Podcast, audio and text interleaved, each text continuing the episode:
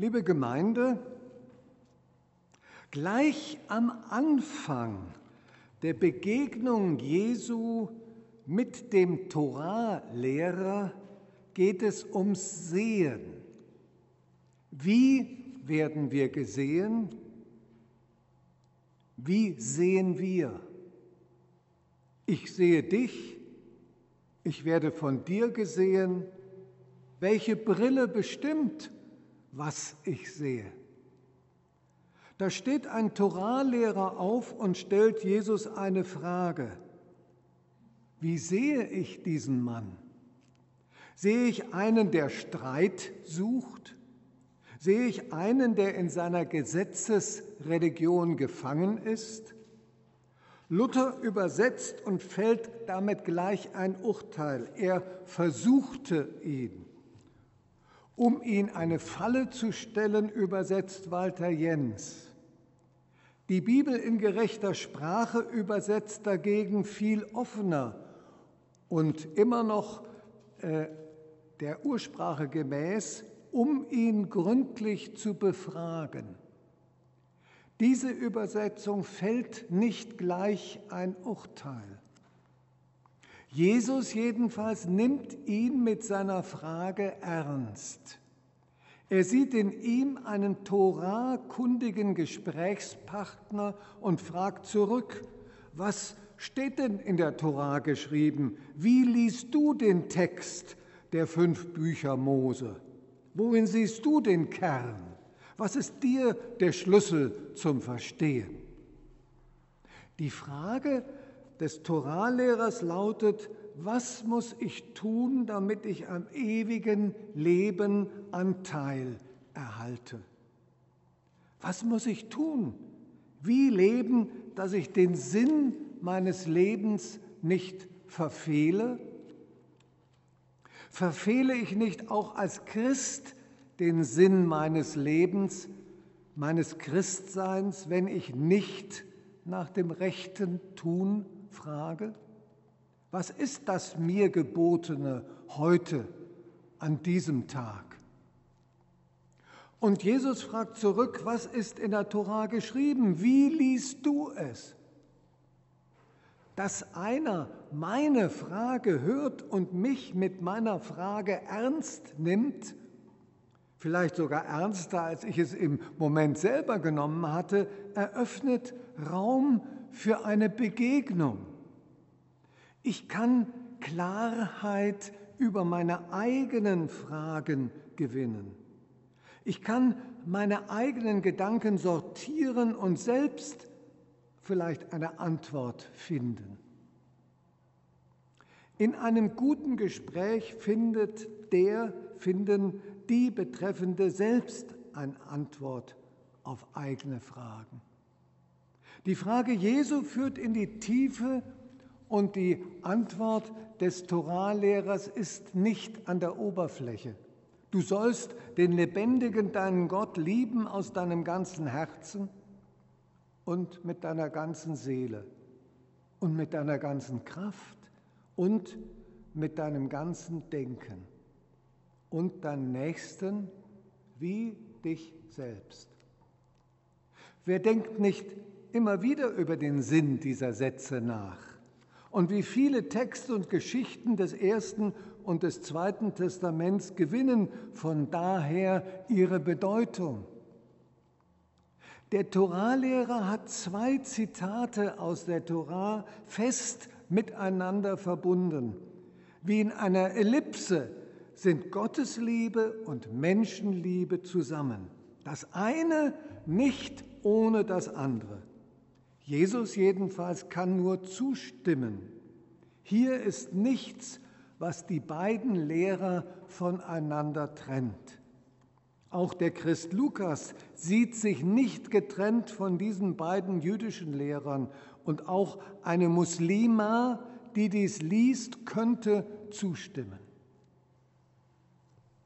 Tue das, so wirst du leben. Da ist dein Weg zu einem sinnvollen Leben. Mit diesem Tue das lenkt Jesus den Blick zurück auf den Alltag. Damals und heute gilt in dieser wunderbaren, aber eben leider auch zerrissenen, gewalttätigen und immer wieder schuldbeladenen gegenwärtigen Welt, erhältst du von Gott her die Möglichkeit, dich jeden Tag neu zu entscheiden und zu handeln. Immer wieder im Hier und im Jetzt entscheidest du über Sinn und Zukunft nicht nur deines Lebens. Die Liebe hat zwei Seiten, die in deinem Leben unlöslich zusammengehören. Es sind zwei Seiten einer Medaille. Das eine ist die Gottesliebe. Gott den ganz anderen lieben aus deinem ganzen Herzen, mit deiner ganzen Seele, mit deiner ganzen Kraft und mit deinem ganzen Denken. So nah sei dir die Gottesliebe. Sie ist eine Liebe, eine Hinwendung, die dich ganz ausfüllt, mystisch fast, eine Spiritualität wie die Luft, die dich umgibt und dich atmen lässt. Die andere Seite ist die Liebe zum Nächsten. Liebe wie dich selbst. Was kann näher sein als die Selbstliebe, wenn ich mich selbst zu lieben vermag? Mich lieben heißt, dass ich für mich selbst sorge, atme, esse, trinke, schlafe, lache, weine, arbeite, ausruhe.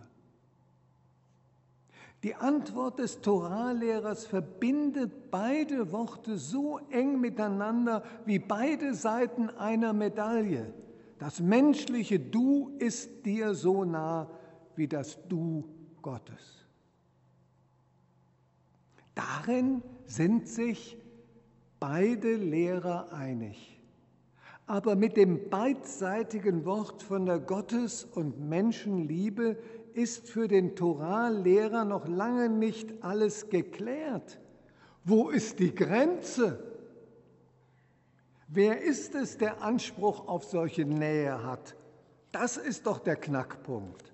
Wer ist in diesem Sinn mein Nächster? Mann, Frau, Kind?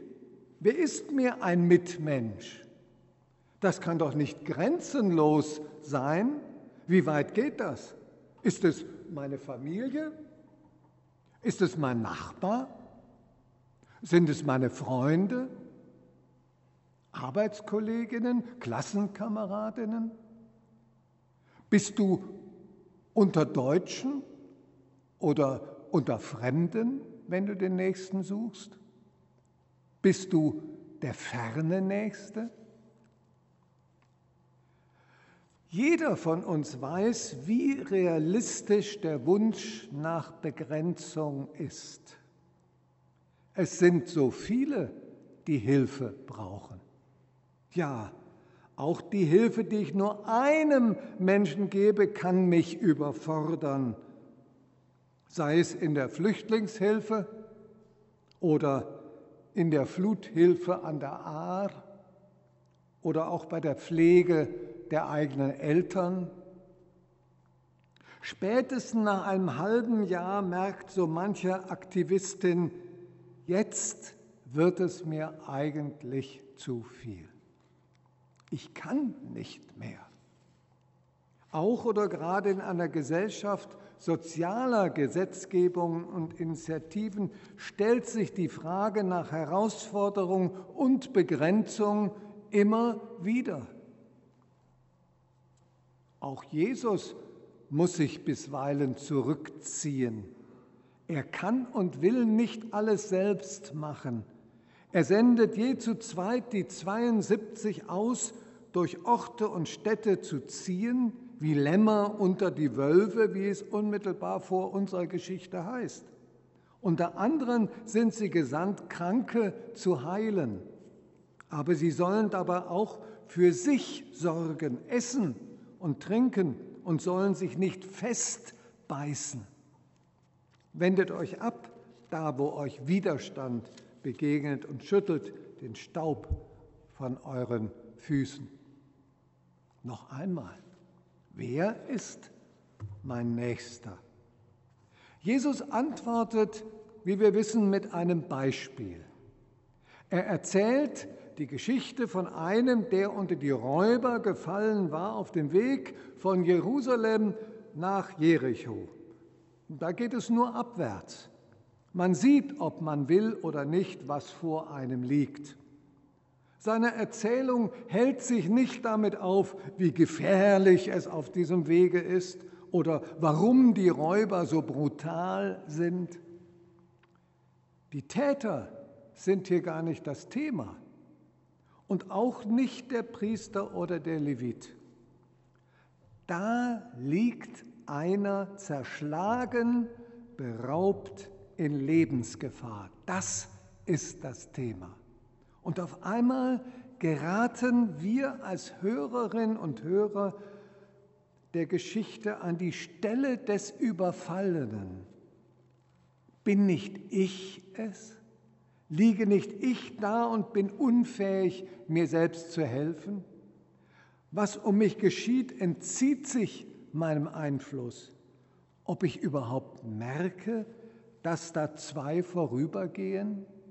Ob ich merke, was da geschieht, als eine Hand meine Wunden wäscht, sie mit Öl bestreicht, sie notdürftig verbindet, mich auf ein Tier setzt, mich in eine Herberge bringt. Irgendwann wache ich auf und merke, dass ich in einem Bett liege. Wer ist mir der Nächste? Der Mitmensch. Für mich ist es ein Geschenk des Himmels oder ein Zufall. Ein Mensch kommt vorbei, hält an und hilft mir. Ohne dich hätte ich nicht überlebt. In dieser Stunde gewinnst du höchste Bedeutung für mich. Für den Menschen aus Samarien gibt es die Frage, wer ist mein Nächster nicht? Er reist ja nicht mit einem nächsten Hilfsprogramm im Kopf nach Jericho. Ihn verbindet auch nichts mit dem anderen, den er da liegen sieht. Da ist ein Mensch, ein Mensch aus Fleisch und Blut. Doch der Anblick trifft den Samariter ins Herz. Es geht ihm an die Nieren. Es ist ihm zum Erbarmen. Er muss helfen. Vielleicht sieht er in dieser Situation, was nicht jeder sieht, einen Menschen. Es ist Zufall oder ist es Gottes Wille, dass ich es bin, der in dieser Stunde an dieser Stelle vorbeikommt? Es ist absolut unkalkulierbar, wem ich wann und wo zum Mitmenschen werde. Dass mir der andere so an die Nieren geht, dass ich helfen muss, ist nicht kalkulierbar. Übrigens begrenzt auch die Beispielsgeschichte Jesu den Einsatz. Der Samariter tut das jetzt und hier Notwendige, er vergisst dabei die eigene Verpflichtung nicht. Er beauftragt noch den Wirt und wird sich bei seiner Rückkehr noch einmal vergewissern und Punkt.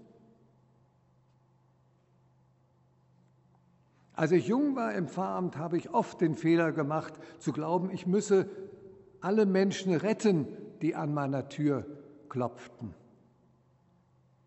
Da kam jemand um eine bestimmte Sache hier und heute, oft ging es um Geld, um mit dem Pfarrer zu reden, und ich dachte, ich müsste ihn befreien aus aller seiner Not.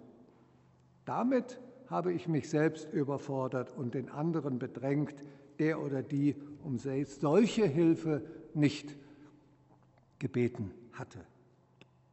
Jesus gibt uns ein Beispiel. Nächstenschaft, Mitmenschlichkeit, wie sie da beschrieben wird, kann sich so oder ganz anders ereignen. In der alttestamentlichen Lesung, die für heute vorgeschlagen wäre im dritten Buch Mose 19, sind eine Reihe anderer Situationen angesprochen, in denen du mitmenschlich handeln bist und wo deine Nächstenliebe gefragt sein kann. Werde ich der Spur der Torah oder des Evangeliums folgen und mich auf die Seite des Schwachen stellen? Ohne dass ich es will, bin ich plötzlich wie vom Blitz getroffen. Da ist ein Mensch. Auf einmal kann ich nicht anders, ich muss mich erbarmen. Da auf der Straße, da am Arbeitsplatz, in der Klasse. Oder in der Straßenbahn, in einem Geschäft, vor Gericht, da wo ein Mensch geschunden, in Not in seinem Leben bedroht ist. Am Morgen weiß ich noch nicht, dass ich am Nachmittag angerührt sein werde vom Anblick dieses Menschen. Da geht es nicht um ein nächsten Hilfsprogramm, das sich einer ausgedacht hat. Und nach unserer Geschichte haben eher spontane Initiativen ihr tiefes Recht. Sie sollten gefördert werden in unserer Gesellschaft. In dieser Stunde geschieht es und ich werde dir zum Nächsten. Dein Anblick, deine Stimme bewegen mich. Meine Augen, meine Ohren sind offen für dich. Ich bin da in der Begegnung mit dir. Wer bist du? Was willst du hier und jetzt? Ich werde dir zu Mitmenschen und werde so ein anderer. Es nützt nichts im Vorhinein zu wissen, was der, was die andere denn braucht. Lieben wie mich selbst heißt, ich lasse dir Raum. Ich bin bereit, mich zu verändern, meine Pläne, meine Sichtweise, meine Gefühle. Im Jetzt und Hier bin ich da für dich.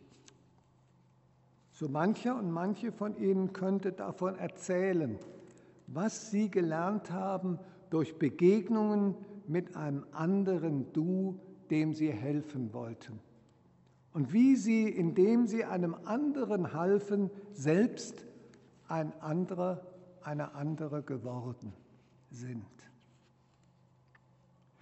So mache auch du dich auf und handle entsprechend, sagt Jesus zu dem Toralehrer.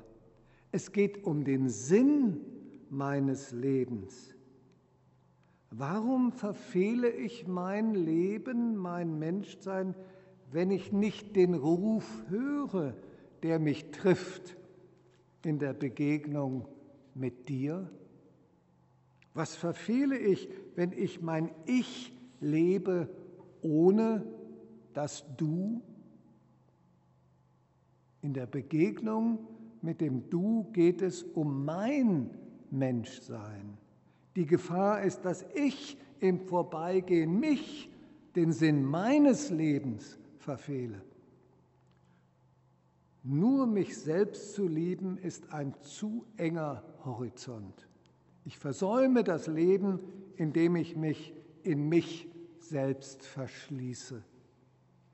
Am Anfang geht es um das Sehen, ob und wie ich einen Menschen sehe.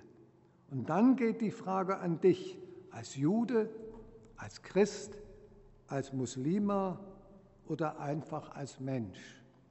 Wie handelst du? Amen.